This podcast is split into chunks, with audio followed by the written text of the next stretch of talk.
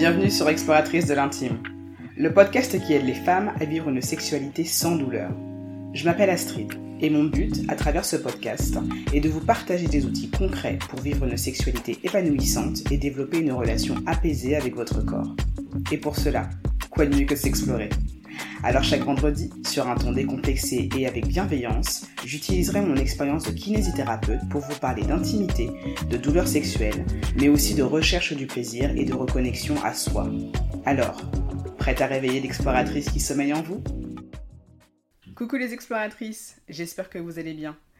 Aujourd'hui, on va prendre le temps de dédramatiser le sexe pendant les règles.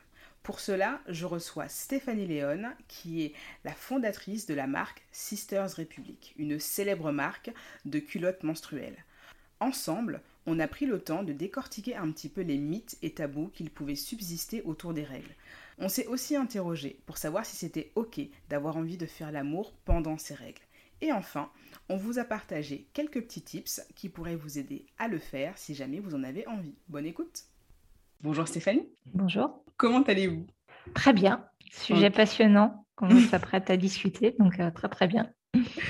Très bien. Alors justement, pour, euh, pour débuter et pour euh, justement prendre le temps de faire connaissance, j'aurais voulu savoir qu'est-ce qui vous a motivé à vous lancer dans l'aventure Sisters Republic? Justement, en quoi consiste cette entreprise? Alors donc Sisters Republic, c'est une marque de culottes menstruelles, donc de culottes pour les règles qui remplacent les protections périodiques classiques. Donc je l'ai lancée en 2019.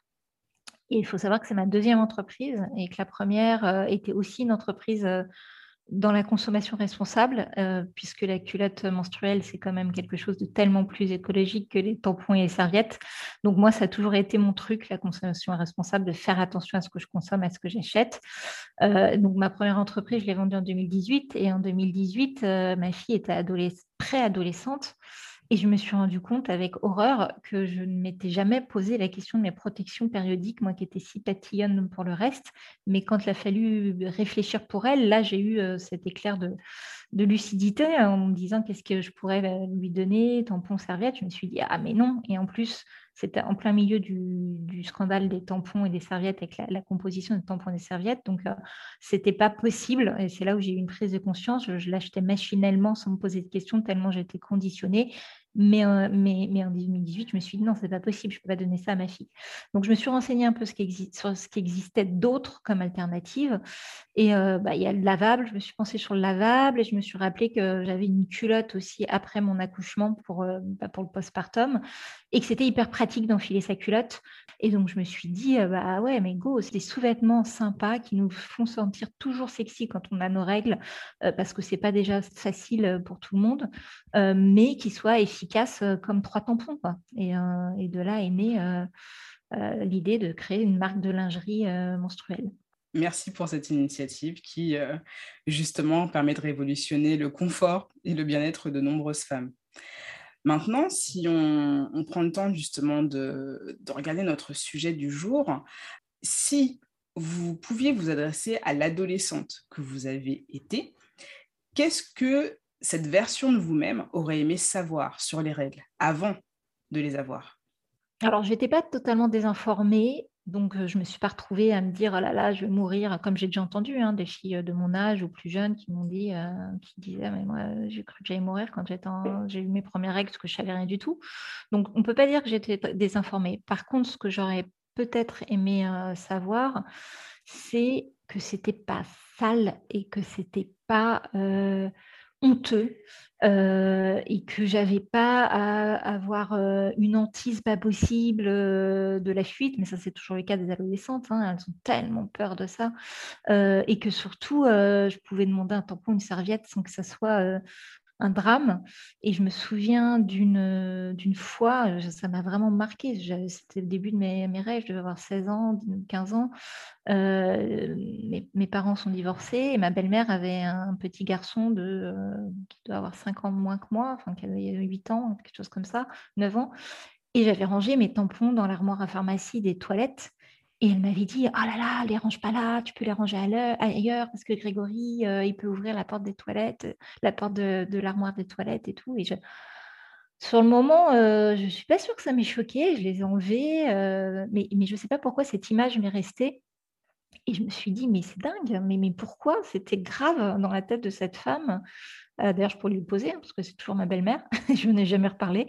Pourquoi c'était genre quelque chose qui allait choquer son enfant à vie et, donc, du coup, voilà, ce que j'aurais aimé euh, savoir, c'est déjà qu'on ne me dise pas ça, euh, déjà qu'on me dise c'est naturel, c'est la vie, ça prouve que tu es en bonne santé et, ça prouve que tu es un être humain et, que tu es une femme et tout va bien, quoi.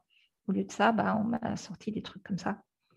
D'accord. Donc, à apprendre justement à pouvoir dédramatiser et, sortir un petit peu d'un sentiment de, honte qui n'est pas, mmh. qui n'est pas du tout justifié et qui, euh, mmh. qui vient plus de, personnes qui, elles, ont certains a priori que soi-même, finalement, les a priori que l'on pourrait avoir euh, sur son propre corps et sur ses propres Oui, déjà, déjà, on en a une couche quand on est adolescent, d'a priori et des peurs sur son corps. Alors, si en plus on rajoute des réflexions comme ça, euh, on se sent vraiment tout honteux d'avoir euh, bah, d'avoir ces règles quoi on se dit euh, vraiment il faut que je me cache quoi faut que je me mette dans un petit coin et que je me cache Effectivement, c'est euh, une réaction qu'on est nombreuses à avoir. Et j'aurais souhaité avoir votre avis, justement, selon vous, pourquoi est-ce qu'il y a ce tabou, justement, autour des règles dans notre société? Alors, je pense que c'est lié à plusieurs choses, parce que le sang des règles, c'est trois choses. Déjà, c'est du sang, ce qui en soi n'est pas toujours facile pour tout le monde. Euh, il y en a que ça peut dégoûter, euh, il y en a, euh, qui peut faire peur. Bon, voilà, c'est quand même du sang et c'est un liquide qui est quand même qui est rouge, qui est de couleur et qui qui passe pas inaperçu et qui peut déjà dégoûter. En plus, on rajoute une couche, ce sang sort du sexe. Et là, le sexe, il y en a aussi plein de gens qui ne sont pas à l'aise parce que c'est là qu'on fait pipi, parce que les rapports sexuels, voilà, il y en a, ils ne sont pas du tout à l'aise avec ça, c'est un tabou et tout. Et alors, cerise sur le gâteau, ça sort du sexe de la femme. et la femme, mon Dieu, son corps, qu'est-ce qu'il est tabou, règle ou pas règle, et, voilà, il ne faut pas le montrer, ou, ou, elle le montre trop ou pas assez. Enfin, on ne fiche jamais la, paix aux femmes avec leur corps. Donc, du sang qui sort du sexe, en plus de la femme, bon, c'était mal euh, parti pour que pour que ça soit pas tabou. Donc, euh, donc pour moi, voilà, il y a ça. Et puis, euh, et puis ce tabou, c'est construit par la, comme c'était voilà un liquide déjà qui faisait peur. on n'en parle pas, on n'éduque pas. Et si on n'éduque pas, si on n'informe pas, eh ben, le tabou naît de la mésinformation, de la désinformation. On s'imagine des choses et qui ne sont pas dites, qui sont enflées comme ça, parce que quand on ne dit pas, ça devient ça devient des, monstres d'ignorance, de, choses, de, fantasmes. Euh, donc voilà, pour moi, pour moi c'est issu, euh, issu de, tout ça. Quoi. Et donc c'est vrai que quand on y repense, euh, l'idée en fait d'associer la sexualité à cette période justement de menstruation, c'est un peu le, tabou absolu. C'est-à-dire que là, mmh. le rejet, le dégoût, ça peut être puissance 10 000. Et pourtant, euh, la parole se libère aussi euh, pour les femmes à ce sujet-là. Et on peut constater que il va y avoir plusieurs sons de, sons de cloche. Il va y avoir des personnes, effectivement, que ça va purement et simplement dégoûter. Il y a des personnes pour qui ça va être l'indifférence totale. Il y a des femmes pour qui bah, le fait d'avoir euh, des relations sexuelles pendant cette période-là, ça va pas forcément être un sujet en soi. Et il y a d'autres femmes pour qui ça va être une période d'excitation. C'est quelque chose justement qui va, qui va les stimuler et ça va être l'occasion justement d'avoir peut-être encore plus de sensations et encore plus de plaisir. Et ça, je pense que c'est important, en fait, de, pouvoir le dire. On n'a pas forcément toutes à être, à être d'accord et à être raccord sur, euh, sur ce que ça peut nous faire, mais c'est important de pouvoir savoir, en fait, qu'il y a différentes possibilités et que euh, ce n'est pas uniquement le rejet ou le dégoût, en fait, euh, qui doit primer pendant cette période-là. Mmh. Donc, quand on y pense, justement, selon vous, qu'est-ce qui pourrait être intéressant de se poser, enfin pas de se poser, mais en tout cas d'envisager si on décide de faire l'amour ou de se masturber pendant ces règles. Est-ce que c'est quelque chose qu'on devrait s'autoriser d'après vous? Alors oui, évidemment, c'est quelque chose euh, qu'on doit s'autoriser et que même on peut recommander parce que euh, l'orgasme, il a été prouvé que l'orgasme avait un effet antalgique, donc euh, peut avoir un très bon effet sur les douleurs de règles, donc ça peut être vraiment bénéfique. Euh, en plus, euh, le sang euh, peut aussi lubrifier davantage les parties intimes de la femme au moment des règles. Donc, c'est quelque chose de beaucoup plus finalement facile pour celles qui peut-être des fois manquent un peu de, de, sécrétion vaginale. En plus, comme vous le dites, une grande partie des femmes, en tout cas une, partie des femmes, je n'ai pas de stats, mais nous on a fait des questionnaires et tout, disent avoir la, libido un peu on fire pendant ces règles. Donc, c'est quand même dommage de se restreindre et se frustrer parce que. Euh, par contre, euh, il faut quand même juste savoir que le risque de MST est un petit peu euh, plus élevé si on fait l'amour pendant les règles parce que le sang va davantage colporter tout ce qui peut être bactéries ou virus. Donc, il faut juste éventuellement conseiller de mettre un préservatif euh, pendant cette période-là parce qu'on est davantage peut-être, euh, euh, on risque davantage du coup les, MST. il faut juste savoir ce petit détail, mais pour toutes les autres raisons, voilà, il n'y a pas de... Il n'y a, aucune raison de, s'empêcher si on en a envie, si le partenaire en a envie. voilà, après, il y a plein d'astuces pour, que, pour, que, pour que ça se passe bien. Euh, mais en tout cas, il n'y a aucune, aucune incompatibilité euh, médicale ou autre. Enfin, ce n'est pas du tout une période où il faut être absolument en friche, se dire euh, il se passe rien. Après, pour autant, il y en a plein. Enfin, il ne faut pas non plus euh, culpabiliser les femmes euh, qui disent ah, ben, Moi, je suis un garde, euh, je n'ai pas du tout envie, ça me dégoûte. Oui, il y en a plein qui n'ont pas envie. Déjà parce qu'elles ne se sentent pas bien pendant leurs règles, elles ont mal au sein, elles ont mal au ventre, elles sont fatiguées, donc ce n'est pas forcément des conditions physiques idéales. Et il y en a plein qui ne sont pas à l'aise avec leur sang, qui ont peur de tacher les bras, etc. Et ce n'est pas grave, et c'est certainement la majorité encore aujourd'hui mais il faut juste que chacune s'autorise à, être ce qu'elle est et à faire ce qu'elle a envie, en accord évidemment avec le, avec le partenaire. Il ne s'agit pas de surprendre le partenaire et lui qui dise ah bah elle a ses règles. Non, il je pense qu'il faut en parler avant quoi. Effectivement, la communication, ça va être un mmh. point important. Et justement, est-ce que, euh, est que comme ça, vous auriez par exemple d'autres conseils, d'autres recommandations euh, euh, pour nos exploratrices dans cette idée justement de pouvoir faire l'amour pendant ces règles? Oui, oui, alors il y a des petits tips et des petits trucs qui ils peuvent, peuvent aider, surtout si on ne l'a jamais fait avant, on peut se dire mais comment c'est possible? Alors bon, voilà, moi mon premier conseil c'est d'en parler avant avec son partenaire, d'être sûr que tout le monde est à l'aise avec ça, hein, pour pas qu'il y ait de sentiments, enfin surtout pour pas qu'il y ait de rejet aussi de la part du partenaire au moment s'il ne le sait pas et tout, parce que ça mettrait mal, à l'aise la femme, enfin tout le monde, donc ça serait quand même dommage. ensuite, bah, la bonne solution, c'est quand même la douche. c'est quand même euh, voilà, allier l'utile à, l'agréable. Ça peut être une solution. Si pas douche, euh, eh ben, il faut prévoir idéalement quand même une serviette noire, une serviette de couleur foncée sur le lit, une boîte de mouchoirs à proximité. on peut aussi, d'ailleurs, le sexe n'est pas que pénétratif. Hein. on peut aussi se dire sexe, oui, mais sans, pénétration. Et dans ces cas-là, bah, dans ces cas-là, on prévoit une, ou une protection interne, type cup, tampon, ou, ou encore mieux, moi je dirais une culotte de règles, hein, parce que du coup, surtout, surtout les nôtres, bah, voilà, elles sont sexy, elles restent sexy et tout, donc ça ne se voit pas que c'est une culotte de règles, donc on garde sa culotte, on, on est aussi sexy que d'habitude, mais mais juste, voilà, il reste plein de zones érogènes euh, qui ne sont pas forcément, euh, euh, qui ne sont pas forcément le vagin. Donc, du coup, voilà, il y, a tous ces petites, ces petites astuces qui permettent, voilà, et en plus, alors même si on veut faire du sexe pénétratif, la culotte de règle est quand même aussi sympa, c'est-à-dire que c'est quand même beaucoup plus glamour d'enlever juste sa petite culotte au dernier moment que d'enlever son tampon. Donc, euh, ça peut aussi être pas mal. Ça peut aider euh, quand même dans ce genre de situation. Donc voilà, avec un minimum de préparation, avec tout ce que j'ai dit, serviette foncée, petite boîte de mouchoirs à côté, ou douche, ou la bonne protection qui va bien, euh, voilà, ça, peut, ça peut très bien se passer. Effectivement, il n'y a, a, vraiment pas de raison que les choses se passent mal. En tout cas, le plus important, c'est de se donner l'autorisation d'aller vers ce on a vers ce qu'on a envie de, faire euh, et de vivre.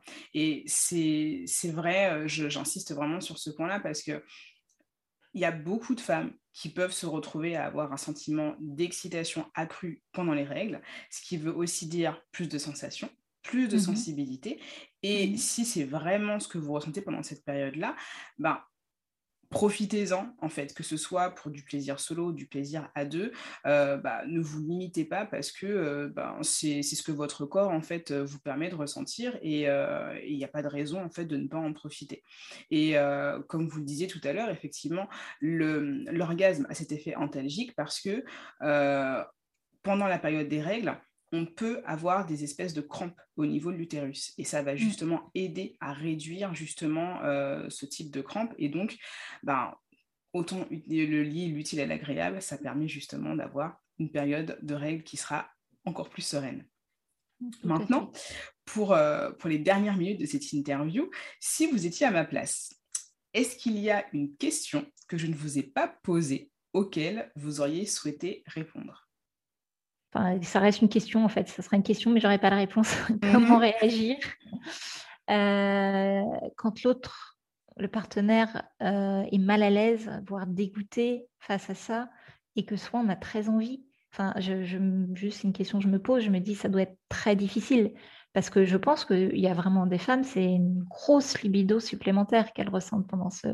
Et, si c'est là où elles ont plus de libido pendant leur cycle et que tous les mois, bah, c'est un moment qui leur est euh, interdit et, parce que l'autre euh, vraiment ne, n'y arrive pas, quoi. C'est un blocage, il est encore dans son tabou, dans sa vision. Comment, voilà, comment faire? Je, vous laisse la question, je n'ai pas la réponse, mais comment faire? Bah, la base, la base c'est la communication, mais communiquer, c'est pas, c'est pas faire euh, l'amour, donc ça, ça va pas, ça va pas régler le problème, quoi. Donc euh, donc euh, voilà, c'est une question que je me pose. Peut-être qu'il faut commencer par euh, les fins de règles. Alors il faut aussi savoir que les règles ne tombent pas en ne, coulent pas en discontinu. Ça, je pense que toutes les femmes ne le savent pas. Euh, un, ça ne coule pas en discontinu, c'est par moment, c'est par vague dans la journée. Donc on peut très bien faire du sexe pendant les règles à un moment où potentiellement il y aura pratiquement aucun écoulement. Et deux, ce qu'on perd comme sang, c'est en moyenne 50 à 80 millilitres, c'est-à-dire une tasse à café, quoi, pendant toute la période des règles. Hein. Donc, ça paraît impressionnant parce que c'est rouge, mais il n'y a quand même pas tant de, sang euh, que ça euh, qui, est coulé pendant toute une semaine de règles. Mmh. Donc, éventuellement, voilà, ça peut valoir le coup peut-être d'essayer de dire au partenaire, bah écoute, euh, on peut essayer, c'est pas tout le temps, on peut essayer en fin de règle, enfin peut-être peut-être commencer doucement. Voilà, je dirais que moi, peut-être que je me, je, me dirais ça comme conseil. Mais, mais ça ne doit pas être évident et ça doit être un, un gros problème, je pense, dans un couple. Non, effectivement, je pense que c'est pas euh, pas évident. Alors le fait de commencer à une période où les règles sont peut-être moins abondantes, ça peut effectivement être un bon début. Mais euh, moi, j'ai envie de dire, même pendant la période où finalement c'est le plus abondant, si euh, l'envie est là et que malgré une communication tout à fait saine et constructive avec son partenaire, le partenaire n'a pas envie, c'est parfaitement ok. Ça ne veut pas forcément dire que l'on est obligé de se couper en fait de son plaisir. Et donc à ce moment-là, le plaisir solo existe on, a, euh, on, est bien, on est bien équipé déjà avec, son, avec ses propres doigts. Si on a soi-même des, des, jouets, des sextoys euh, qu'on affectionne, il y a toujours moyen d'eux. Et si jamais c'est une période où on n'a pas forcément envie de se toucher, il y a aussi des moyens indirects en fait de pouvoir euh, se donner du plaisir sans se toucher. Donc, euh, en toute sincérité, euh, oui, c'est effectivement une question très très pertinente. Mais je pense que la réponse, on l'a en nous et que si le partenaire effectivement bah, reste dans son dans son dans son inconfort par rapport justement euh, à, cette période de notre cycle, eh ben, il n'y a pas de problème, c'est son choix, mais euh, ça ne veut pas forcément dire qu'on doit se mettre dans une période de privation. De se euh. sacrifier pour autant, c'est vrai. Exactement. Je croyais que vous alliez conseiller d'aller voir ailleurs au début, vu comment vous ah la phrase. On n'est pas obligé de rester avec le même partenaire. Ah du tout, je ne suis pas là pour aller ah. mettre les problèmes dans les le problème dans les couples. pas du tout. Non, non. Chacune est libre de faire ce qu'elle veut. Tout va bien. N'allez pas dire que c'est exploratrice de l'intime qui vous dit de commencer à aller voir ailleurs? Ce n'est pas moi la Libye, tout trouver. Exactement, je décline toute effectivement, non, mais effectivement, c'est un bon conseil. Euh, il y, a, aussi le plaisir solo, euh, plutôt que de rester sur sa frustration et en vouloir à l'autre euh, et être dans la frustration, la rancœur, ça peut être une solution. Exactement, et ça peut être justement un moment privilégié pour justement aller vers une exploration de ses, de ses sensations, de sa sensualité, de sa corporalité, en sachant que bah on ne sera pas dérangé, puisque de toutes les façons, à la base, monsieur ou madame n'en avait pas forcément envie, donc euh, on va prendre le temps de se focaliser. Exactement, on prend le temps de se focaliser sur soi, et c'est très bien comme ça. Merci beaucoup, Stéphanie, pour, euh, Merci à vous. pour ces précieuses informations. Donc, pour petit rappel, les points clés de notre échange, c'était déjà dans un premier temps que les règles, il n'y a pas à en avoir honte, c'est pas quelque chose qui doit être associé à euh, du dégoût ou euh, quoi que ce soit. Il n'y a pas de saleté euh, en, rapport avec les règles. C'est quelque chose, c'est un phénomène physiologique et parfaitement naturel. Donc, no shame à propos de ça. En ce qui concerne le sujet des règles et de la sexualité, pareil, pas de tabou à avoir, il s'agit juste d'être bien avec soi-même, il n'y a pas d'injonction à, aller euh, vers euh, une expérience de la sexualité si on ne se sent pas de le faire, mais si on en a envie, pas la peine de se mettre non plus de barrières parce que ben il n'y a rien qui vous oblige à le faire.